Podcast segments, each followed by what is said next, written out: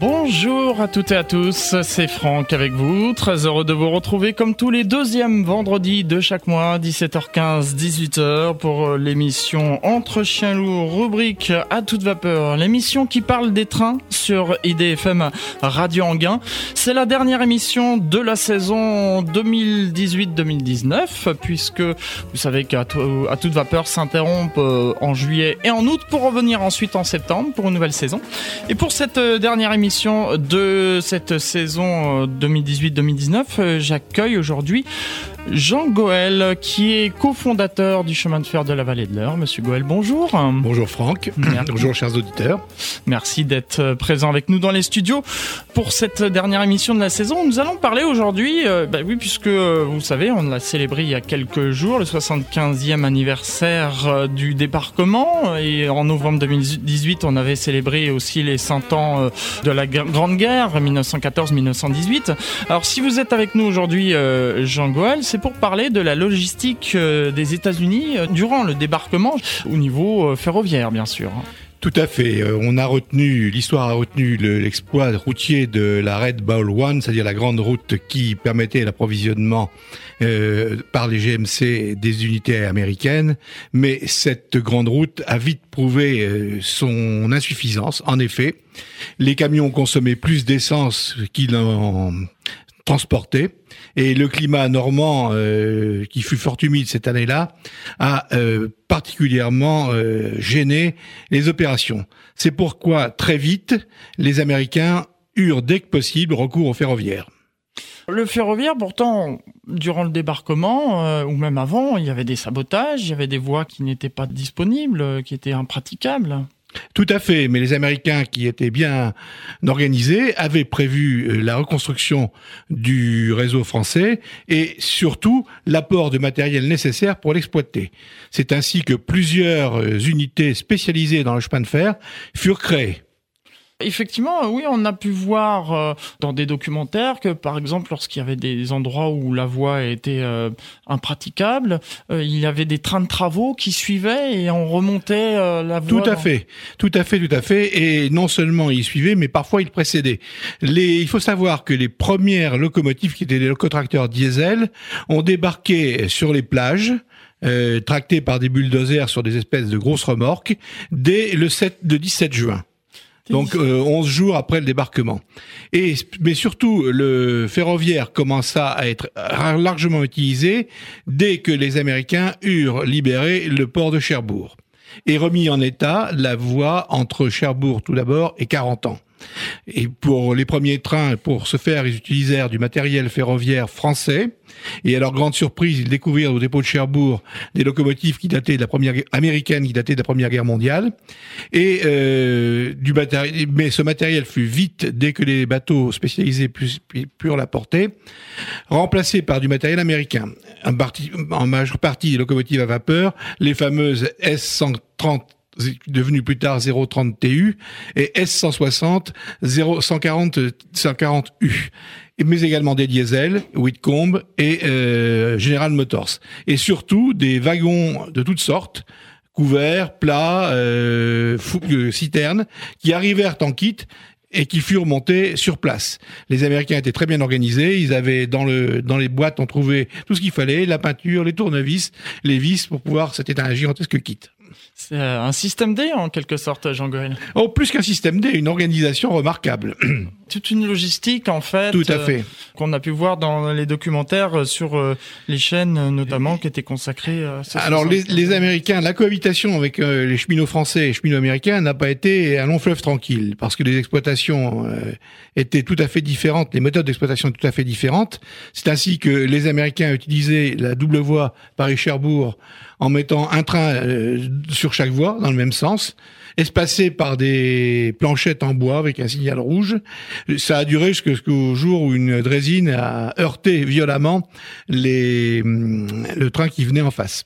Et euh, les cheminots américains avaient des drôles de façons de faire pour monter en, en puissance rapidement les locomotives.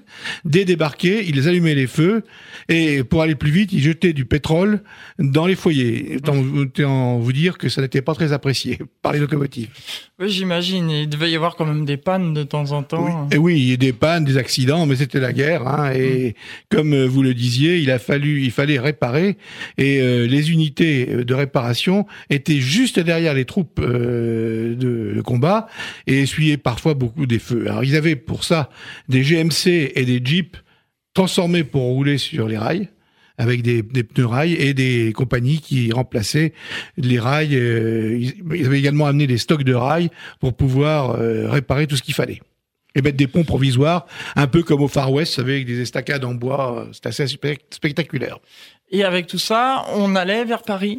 Et on allait vers, non, on n'allait pas vers Paris dans un premier temps. On allait surtout euh, en suivre l'offensive de l'armée Patton. Vous savez que l'armée Patton euh, a réussi la percée, qu'on appelle l'opération Cobra, du côté d'Avranches, hein, euh, et en direction du Mans, après avoir accroché par la Bretagne. Mais comme je vous l'expliquais tout à l'heure, le, le, trafic routier n'était pas suffisant pour la ravitailler et l'offensive allait s'arrêter. Et euh, il était donc nécessaire de faire parvenir au Mans des gigantesques euh, approvisionnements, non seulement en essence, en munitions, en vivres, en tout ce qu'il fallait. Et alors pour ce faire, les Américains étaient un peu embêtés parce que les principales lignes, en particulier tous les ponts, étaient coupés. Donc avec l'aide des Français, on a cherché des itinéraires euh, assez extraordinaires qui ne seraient plus praticables puisque les, les voies n'existaient plus en faisant des rebroussements. Et on a mis en route euh, une trentaine de 36 trains exactement, les uns derrière les autres, en direction du Mans, depuis Cherbourg. Alors, mon père, qui était encore, qui était à l'époque euh, au Gaz de France, euh, se souvenait du bruit des trains qui partaient les uns derrière les autres. Ça a duré une journée et une nuit.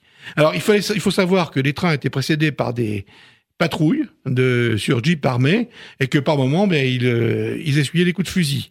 Et on pompait l'eau dans les rivières parce que toutes les installations étaient démolies. Et on raconte l'histoire stupéfiante du chef de gare du Mans, qui voit arriver un véhicule bizarre, euh, une Jeep en fait, qu'il n'avait jamais vu, et derrière lui des grands gaillards qui lui disent il faut vite euh, remettre les aiguilles en état parce qu'on a 40 trains qui nous suivent. il dit c'est pas possible, tous les ponts sont coupés. Alors les gars lui expliquent dans un mauvais français avec un bout de carte par où ils sont passés, ils n'en revenaient pas. Et euh, donc, et il voit euh, juste derrière la Jeep, une demi-heure après, arriver les trains qui se succèdent, qu'on garde tant bien que mal comme on peut. Et ben, ces trains, il va falloir les décharger. Et euh, ben, comment on va faire? On va faire appel à la résistance. Et on va utiliser le, le fait que l'armée Patton comprend la deuxième division blindée du général Leclerc, en disant aux, Français, c'est pour les gars de Leclerc, ce qui était vrai d'ailleurs. Donc venez, des, venez, des, venez décharger les trains. Donc ça s'est bien passé et l'armée Patton a pu reprendre euh, son offensive, ravitaillée en essence et en obus. À partir du Mans À partir euh, du Mans, bien sûr, jusqu'à Paris. Jusqu'à Paris. Donc c'est à partir du Mans qu'ils ont filé euh, sur Paris. oui, après avoir fermé la poche de falaise. Merci pour euh, ces renseignements, euh, Jean Goël. Alors, euh, vous parliez tout à l'heure de trains à vapeur, mais aussi de trains diesel, et notamment le Whitcomb. Comme je vous présentais tout à l'heure comme étant le cofondateur du chemin de fer de la vallée de l'Eure, corrigez-moi si, si, je me trompe, mais vous avez un exemplaire. Tout à fait. Alors, nous avons non seulement un exemplaire, nous avons le survivant des Whitcomb qui ont débarqué à Cherbourg en juillet 1944. C'est les Whitcomb sont beaucoup moins connus que les General Motors. Et nous avons donc le dernier survivant de ces, grosses bêtes, euh, qui en plus a un titre de gloire particulier, puisque c'est lui qui a traîné le premier train qui a pénétré en gare Saint-Lazare par un itinéraire absolument improbable, euh, puisque là aussi tous les ponts sur la Seine étaient coupés. Donc euh, voilà pour le Whitcomb, mais nous avons également des wagons. Je vous parlais de ces wagons a, qui arrivaient en kit. Nous en avons deux. Alors, euh, avis aux, à d'éventuels sponsors ou généreux donateurs, tout ce matériel étant a besoin d'une très forte restauration. Si quelqu'un d'entre vous connaît quelqu'un qui, vous êtes les bienvenus. Vous seriez les bienvenus. J'ajoute que les dons euh, ou d'entreprises ou particuliers peuvent entrer en déduction des impôts. On donnera euh, les coordonnées de votre association en fin d'émission, euh, Jean Goël. Alors après cette petite parenthèse sur euh, le Whitcomb, on continue donc à partir du Mans, on continue la, progression vers Paris, cette logistique des Américains vers Paris. Tout à fait. Et non seulement des troupes, mais il va falloir ravitailler la capitale aussi, puisque depuis le depuis le débarquement jusqu'au mois de juillet, plus rien n'est passé dans des conditions acrobatiques. Donc les Américains vont également prévu de ravitailler la capitale. Et puis le chemin de fer va repartir en avant vers l'est, euh, de façon à pouvoir toujours suivre les armées américaines, sachant que euh, le port de Cherbourg, qui à l'époque le seul port en de fonctionner encore, euh, livre chaque jour des milliers de tonnes de cargaisons qui prennent le rail. Donc voilà pour ce, cet, cet, exploit ferroviaire, mais il faut également prendre en compte les trains de blessés puisque euh, les Américains et les Anglais qui avaient tout prévu ont vite expédié dès que c'était possible des trains hôpitaux complets euh, qui permettait d'embarquer des blessés. Alors les blessés légers transportés assis, les blessés plus légers, euh, moins légers couchés sur des brancards et les blessés très lourds dans des voitures spécialisées. Dans ces trains, il y avait euh, une, une voiture salle d'opération. Il y avait également des tout une infirmerie pour les stériliser, les pansements, tout ce que vous pouvez imaginer, les approvisionnements et de quoi faire vivre tout, tout l'équipage du train. Alors ces trains étaient en général traînés par deux une locomotive française qui assurait le chauffage et une locomotive américaine qui euh, assurait la traction. Les Français conduisaient la locomotive américaine et les, les, locomotive anglaise et les Anglais et Américains le leur. Alors il faut savoir que euh, la vie de cheminot, qui n'était déjà pas rose, euh, n'est pas redevenue tout à fait normale avec euh, la guerre, puisque la, avec le débarquement et la libération de la France, mmh. puisque les équipes partaient avec derrière elles un wagon, un fourgon en général, aménagé sommairement pour pouvoir vivre dedans et partaient, ils savaient jamais quand ils allaient revenir. Hein. Mmh. Ils se retrouvaient quelquefois très très loin de leur dépôt d'origine. Et ils dormaient, ils mangeaient tant bien que mal. On leur donnait des rations américaines, mais surtout, euh, le système D fonctionnait bien puisque euh, en échange du charbon, qui était quelque chose de très précieux, on arrivait à avoir un poulet ou un lapin dans une ferme quand le train était arrêté. C'est fantastique cette euh, toute cette logistique, euh, Jean Goël, euh, comme par exemple justement ce, ce train hôpital. on était loin de penser qu'il y avait tout ça. Quand même, ils ont vraiment rien oublié les Américains. Non, non, bien sûr que non. Et justement, on oublie justement le rôle du chemin de fer. De même qu'en 1916, on a beaucoup parlé de la voie sacrée, mm. mais on a totalement oublié le rôle du meusien, le petit chemin de fer à voie étroite qui reliait par le duc à Verdun, et qui, lui, a assuré les, deux tiers des approvisionnements hein, de, du front. Toute cette logistique avait été donc préparée aux États-Unis avant le débarquement. Hein, Tout à fait. Et alors, les compagnies, euh, les, les, compagnies euh, militaires de réparation ferroviaire ou d'exploitation avaient été créées à partir du personnel des grands réseaux américains par exemple, l'Union Pacifique avait la 403e euh, compagnie, euh, je donne des chiffres au hasard, hein, mm. euh, de réparation. Donc c'était des professionnels, mais des professionnels à l'américaine. C'est-à-dire que donc ils n'étaient pas toujours au fait du de l'exploitation ferroviaire française. Ça se passait beaucoup mieux avec les Anglais qui eux connaissaient.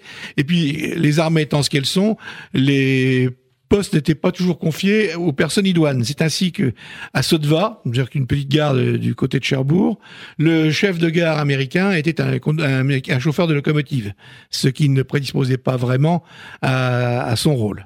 Et les heures avec les Français ont été assez importants. J'imagine qu'il y a eu aussi des heures euh, lorsque les Américains ont foncé vers Paris avec leur train et les Allemands.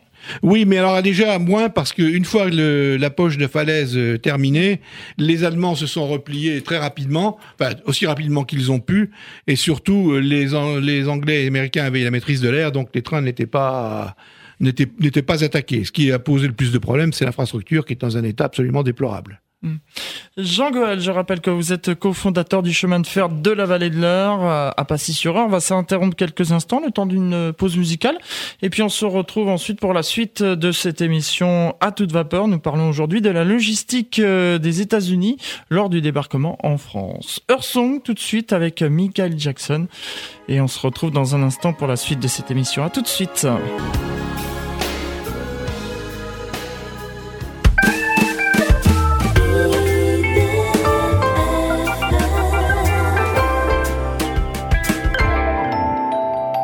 Retour dans les studios d'IDFM Radio Anguin pour cette émission Entre chiens loups, rubrique euh, à toute vapeur, l'émission qui parle des trains sur IDFM Radio Anguin, la dernière de la saison.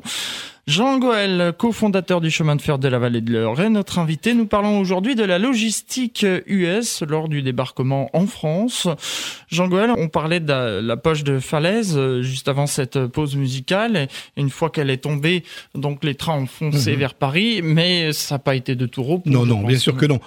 Euh, il faut savoir, j'ai oublié de préciser, que si les Américains ont pu très, vite remettre en état et en faire circuler des trains entre Cherbourg et 40 ans, puis après Cherbourg et Caen, c'est tout simplement par un coup de chance, au dépôt de Cherbourg, il y avait 12 locomotives qui ont pu être très rapidement remises en feu. C'est ainsi que la 141 C126, je crois si mes souvenirs ne sont bons, fut la première locomotive française à être remise en pression euh, après le débarquement. Et également, il y avait également un stock de rails et un stock important, un stock de rails et un stock de wagons laissés par les Allemands qui ont été très utiles. Oui, parce que pour eux, c'était le sauf qui peut, donc ils ont laissé. Bah oui, euh, pas vraiment, puisqu'ils ont détruit, ils ont détruit euh, très rapidement, en particulier la sortie de la ligne de, Paris à Cherbourg, le tunnel euh, qui est juste à la sortie de, après le dépôt, qu'ils ont, qu'ils ont fait sauter. Mhm. les Américains ne sont pas embarrassés, ils ont carrément éventré la colline. C'est que maintenant, ainsi, vous passez sur un pont au lieu de passer sous un tunnel. D'accord. voilà. En fait, le, voilà, le tunnel n'a pas été reconstruit. Non, non, en trois jours, ils ont évacué les gravats et reposé la ligne. Pour pouvoir ensuite filer sur Paris. Euh, donc depuis quand, cette fois-ci? C'est ça, hein, depuis. Euh, depuis euh, quand, de quand, mais en passant par le Mans, en passant, ah et en particulier en évitant les ponts sur la Seine à l'entrée de Paris, en particulier après Maison Lafitte, qui étaient tous coupés, puisque les Américains, dans pour isolé le champ de bataille, encagé le champ de bataille, comme on dit, avait détruit tout ce qui était passage sur la Seine, aussi bien routier que ferroviaire. Alors c'est curieux quand même qu'ils ont réussi à rejoindre Paris par un itinéraire assez improbable, comme vous disiez. Vous connaissez un peu Je n'ai plus vraiment l'itinéraire en tête, mais il a fallu passer par euh, par des petites, très petites lignes, et euh, en particulier, je crois bien, si mes souvenirs sont bons, on a utilisé le chemin de fer de grande banlieue, euh, qui était un chemin de fer qui existait autrefois entre Versailles et, la banlieue ouest. Et il faudra attendre quand même un certain nombre d'années Hein, pour pouvoir réussir à remettre en état tout ça. Et les trains euh, ne commenceront à retrouver leur euh, leurs euh, horaires d'avant-guerre qu'à partir de 1946 et très timidement. Il faut savoir que le réseau français était dans un état de destruction particulièrement avancé. Comme la Première Guerre mondiale. Oui, mais la Première Guerre mondiale, ça avait été uniquement dans l'Est et dans le Nord de la France. Mmh. C'était partout. Ouais, Vous avez des photos célèbres de la gare de Saint-Lô en particulier, où vous voyez, il n'y a plus une seule voie qui soit debout. Alors j'en profite pour signaler deux livres qui, à vos auditeurs. Un qui a été écrit par Bruno Carrère aux éditions de la vie du rail, justement sur le, le, le, rôle du chemin de fer dans la libération et particulièrement des SNCF et également pour la guerre 14-18, un qui a été écrit par euh, Vauvilliers euh, sur les wagons américains montés à la Rochelle, les wagons et locomotives américaines montées à La Rochelle en 1917. Jean Goël, euh, concernant le matériel justement, on a parlé de trains diesel, de locomotives à, vapeur, et lorsque les Américains sont retournés dans leur pays après la, la, libération, une fois que la guerre était terminée, ils ont laissé du matériel en France? Oui, alors ils ont laissé du matériel, ils ont laissé en location pendant quelques années, euh, un ou deux ans, si mes souvenirs sont bons, les fameuses S160, 140U à la SNCF, mais que la SNCF n'a pas voulu acheter parce qu'elle avait commandé justement à l'industrie américaine et canadienne les fameuses 141R qui vont très vite arriver, euh, construites par les différents constructeurs euh, américains. Il faut savoir que l'industrie française n'était absolument plus en mesure de produire des locomotives à vapeur. Les usines étaient détruites, il n'y avait pas de matière première. Donc il a fallu acheter des locomotives 141R qui furent la, série la plus nombreuse sur la SNCF puisqu'elles euh, débarquèrent euh, à plus de 1000 exemplaires. Alors il faut savoir que justement transporter ces, locomotives qui atterrirent principalement à Cherbourg et à Marseille, on a utilisé les fameux euh, bateaux Belle Pamela et, Lakehurst qui étaient des, ferries qui étaient destinés à naviguer sur les grands lacs et qui avaient été aménagés justement pour euh, transporter les, locomotives et les wagons. Alors les locomotives arrivaient euh, en général sur le pont, euh, avec les cabines bouchées par des planches, Les, on les sortait, on démontait l'attelage automatique qui avait été mis en place euh, pour les transporter aux États-Unis. On les mettait, euh, on les, installait sur le quai du Homais à Cherbourg. On les attelait à une locomotive euh, française et dès qu'ils arrivaient au dépôt de Cherbourg, on déconditionnait les locomotives, on enlevait les planches qui servaient à allumer le feu, entre parenthèses, tout était bien prévu, ah. et puis euh, roule, roule. Donc les Américains, les, SNCF après la guerre, n'a gardé que les fameuses S130, c'est-à-dire les petites 030 dites TU chez nous, les S160 étant pour leur majeure partie euh, vendus euh, à des pays d'Europe de l'Est. Alors il faut savoir qu'il existe encore quelques S160 euh, malheureusement pas en France. Il en a existé trois en Angleterre, ou deux en Angleterre, si mes souvenirs sont bons, et une ou deux aux États-Unis. Et euh, ainsi que les fameuses 140G, les Pershing, euh, qui euh, qu'à très peu d'exemplaires. Il faut savoir que les 140 S160 sont une version améliorée des Pershing, avec justement la suppression du défaut terrible des Pershing, qui était le porte-à-faux arrière. Et Jean Goël, il y avait l'électrification aussi qui pointait le bout de son nez. Ah, oui, bah, il y avait tout le réseau du Paris-Orléans qui était électrifié, puisque même pendant la guerre, on a réussi à faire parvenir la caténaire jusqu'à Toulouse. Euh, ces réseaux ont été assez rapidement remis en état.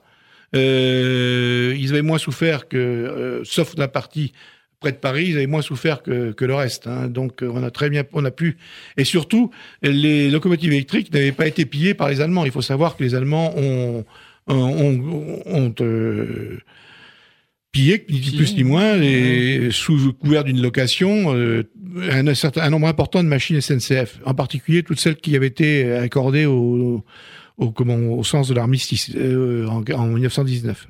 Et il faut ça, ils aimaient en particulier les machines à simple expansion, pas les compounds. C'est ainsi que les 140C ont servi, ont fourni un gros contingent pour l'Allemagne.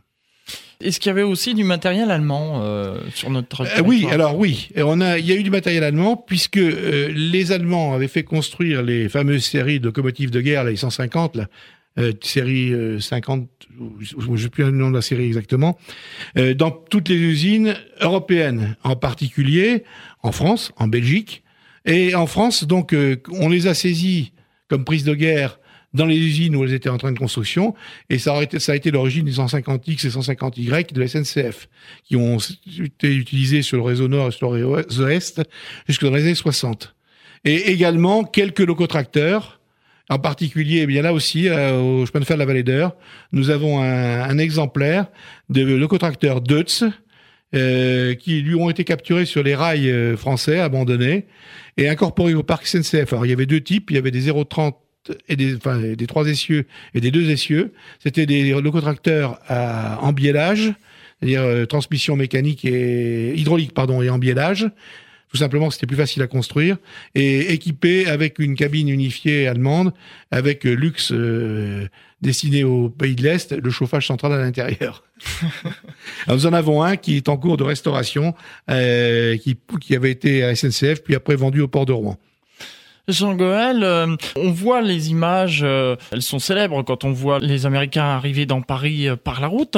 Est-ce qu'on a des images de, lors du premier train qui Très peu, malheureusement très peu. Ça a été un événement qui n'a pas suscité autant d'enthousiasme. En revanche, on a les, des photos de des comment des trains qui ramenaient en particulier des permissionnaires ou les gens qui avaient formé fini leur temps de, de leur temps de de guerre en, les Américains ils appelaient ils appelaient le ça le tout Sweet Express euh, qui signifie euh, alors il y a deux il y a deux explications tout suite c'est très doux mmh. et aussi une une traduction ou une interprétation française du mot tout de suite. Pour qui, parce que bien ah. entendu, tous ces gens étaient très pressés de, de rentrer chez eux. Bien sûr. Donc ce, ce train, euh, ce premier train est arrivé par la, la gare Saint-Lazare. tout à fait. Il était déchargé au Batignolles. Batignolles, d'accord. Oui, qui est un, un dépôt euh, donc oui, proche. Alors c'était un, un, réseau de un, un train d'exploration puisque à l'époque le premier train, si mes souvenirs sont bons, avec une Whitcomb et deux ou trois fourgons, pas plus. Hein. D'accord. Et ensuite, on a eu des trains de voyageurs, je suppose. Alors, on a eu des trains de voyageurs. On a d'abord commencé par euh, faire des liaisons euh, uniquement réservées à l'administration, puisqu'il fallait euh, tout remettre en place, par autorail essentiellement, avec les quelques autorails qui, circulaient. Puis petit à petit, les Anglais et les Américains ont admis dans leur train des, une voiture pour le personnel civil, pour les gens. Au départ pour les gens de la SNCF et puis après pour tout le monde.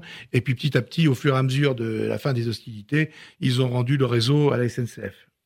Alors ça c'est assez bien expliqué justement dans le livre de Monsieur Carrère. Donc euh, on, redonnera les, les, coordonnées de ce livre, euh, Jean Goël, aussi en fin d'émission tout à l'heure. Je vous propose une euh, seconde pause musicale, Jean Goël, et puis euh, je rappelle aux auditeurs qui peuvent poser des questions. J'en vois quelques-unes qui tombent sous mes yeux sur l'écran d'ordinateur.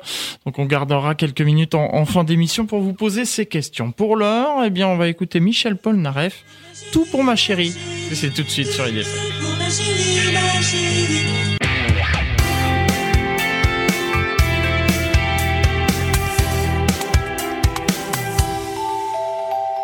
Dernière partie de cette émission à toute vapeur entre chien et loup, l'émission qui parle des trains sur EDFM Radio Anguin. Ce serait mieux si je le remettais à l'endroit. Donc l'émission entre chien et loup, rubrique à toute vapeur, l'émission qui parle des trains sur IDFM Radio Anguin. Jean Goël est notre invité, il est cofondateur du chemin de fer de la vallée de l'Eure. Nous parlons aujourd'hui de la logistique US lors du débarquement en 1944 puisqu'on a célébré euh, il y a quelques jours euh, justement ce 75e anniversaire de ce débarquement Jean Goël, euh, est-ce qu'il reste aujourd'hui des traces de ce débarquement ferroviaire, si on peut dire Des traces, des traces, pas vraiment. Hein. Il y a encore des lignes qui sont euh, heureusement utilisées, en particulier la grande ligne Paris-Cherbourg.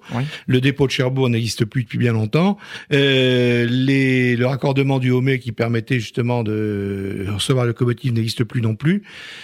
Euh, il reste les, les, lignes compris les trains de ravitaillement pour pour Patton n'existent plus non plus, ont été fermés dans les années 60. Euh, ce qui reste, c'est un peu du matériel. Euh, donc, comme je vous le disais, malheureusement, quelques 030 TU dont une qui est en pièces détachées. je crois que c'est sur un chemin de fer de en Normandie, c'est celui de de Clécy, il me semble, quelque chose comme ça. Mm-hmm. Et malheureusement, en France, pas de 140 U. En, Angleterre, oui. Il reste quelques diesels. Il y a eu des, des diesels General Motors qui ont été rachetés par le chemin de fer de l'Hérault. Je ne sais pas si elles existent encore. Et notre fameux Whitcomb, euh, qui lui existe toujours. Euh, c'est malheureusement qui n'est pas pour l'instant pas en état de rouler. Euh, il reste quelques wagons, hum, très peu aussi, parce qu'il faut bien dire aussi que tout ça n'avait pas été construit pour durer. Ça avait été fait pour exploitation de guerre, c'est-à-dire euh, construit le plus simplement possible, euh, avec un entretien euh, le minimum possible. Et tout ça fait que, par exemple, les wagons étaient en contreplaqué hein, la plupart du temps. Donc, c'était du de la tôle de deux. Hein, donc, c'était c'était vraiment pas du, du très solide.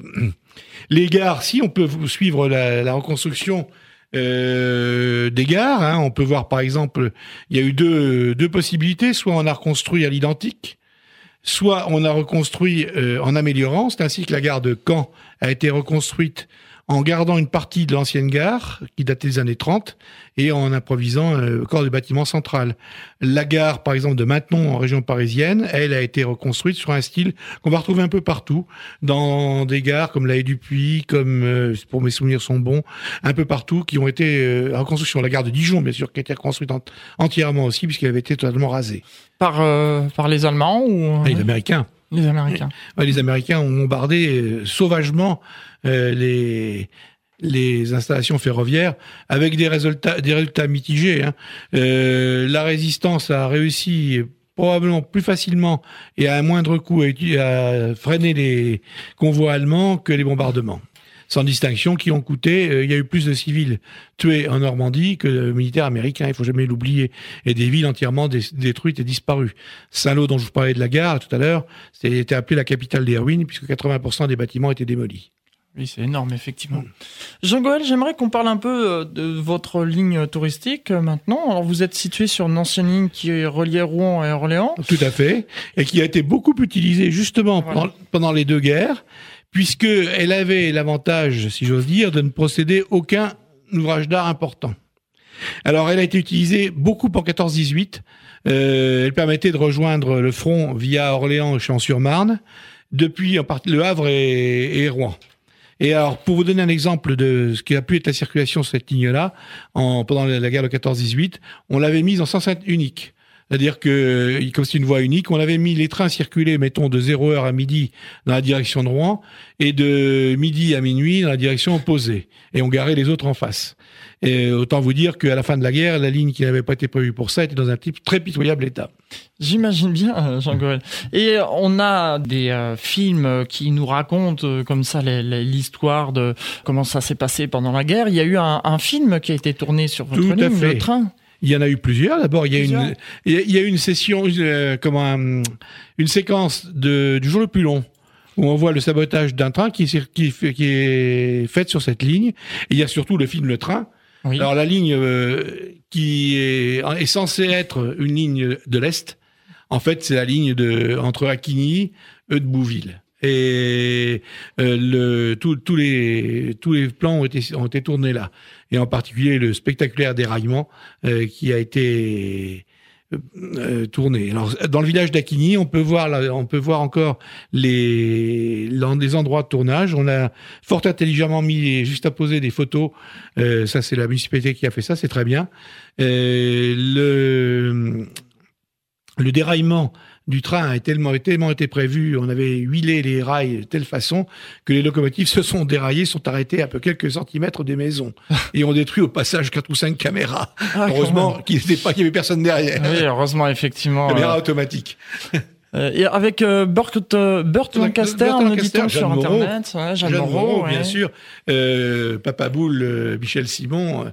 et un énorme, un énorme effort de SNCF les, séances du triage ont été tournées sur un triage abandonné qu'on voit encore entre Mantes et Paris.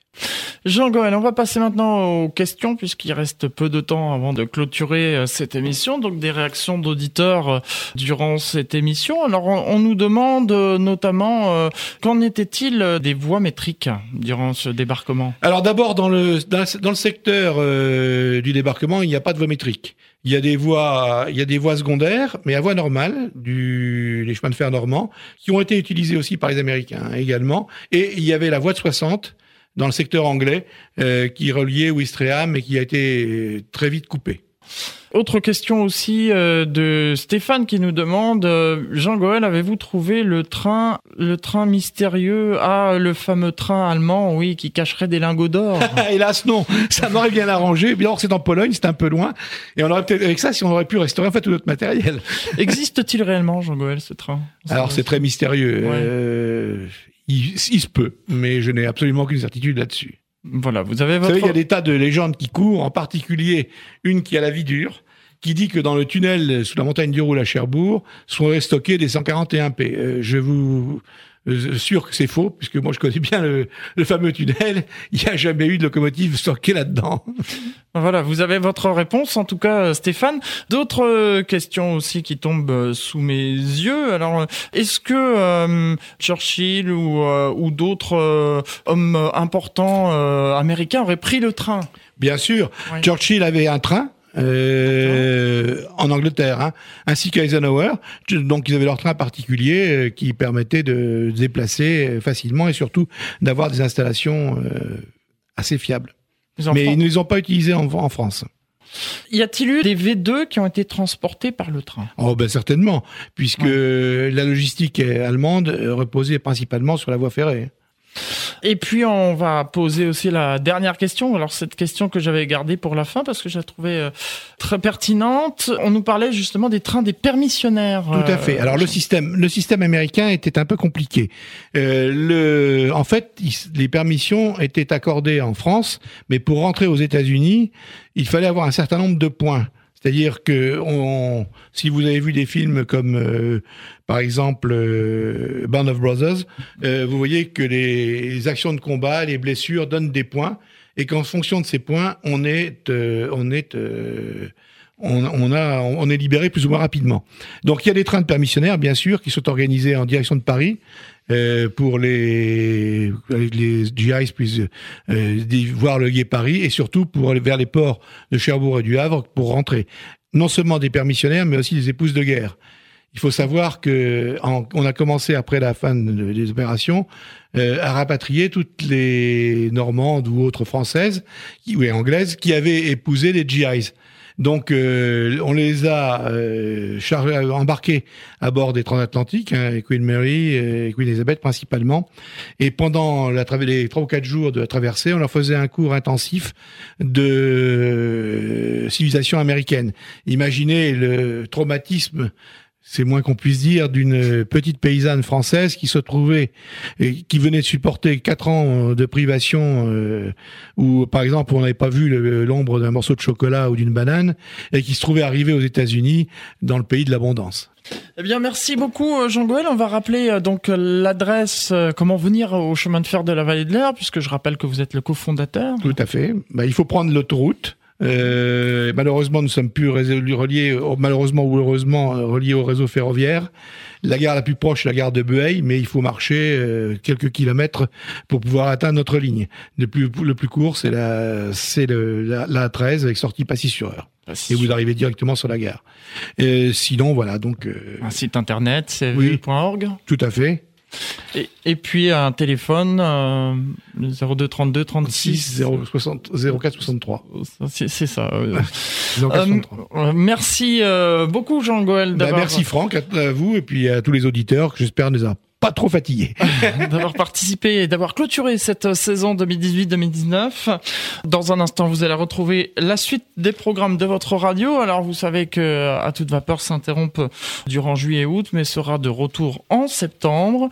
Pour l'heure, vous allez retrouver l'agenda des villes avec Christophe, qui sera suivi de 100% musique avec un artiste, puis la croisière musicale, WhatsApp, étincelle, le mix et croisière musicale encore une fois, tout ce programme. Quant à nous, on se donne rendez-vous la semaine prochaine pour euh, l'émission À toi les étoiles qui elle ne prend pas de vacances. On continue notre rétrospective et puis là on va parler d'émissions Apollo habitées avant de euh, le mois prochain parler bien sûr de ce fameux Apollo 11. Merci en tout cas d'avoir suivi cette émission à toute vapeur. Je vous souhaite à toutes et à tous de très bonnes vacances pour ceux qui y vont, bon courage pour ceux qui n'y vont pas et puis n'oubliez pas donc rendez-vous la semaine prochaine pour la À toi les étoiles entre chien et loup, à toi les étoiles. Et on se quitte avec le générique euh, de l'émission à toute vapeur.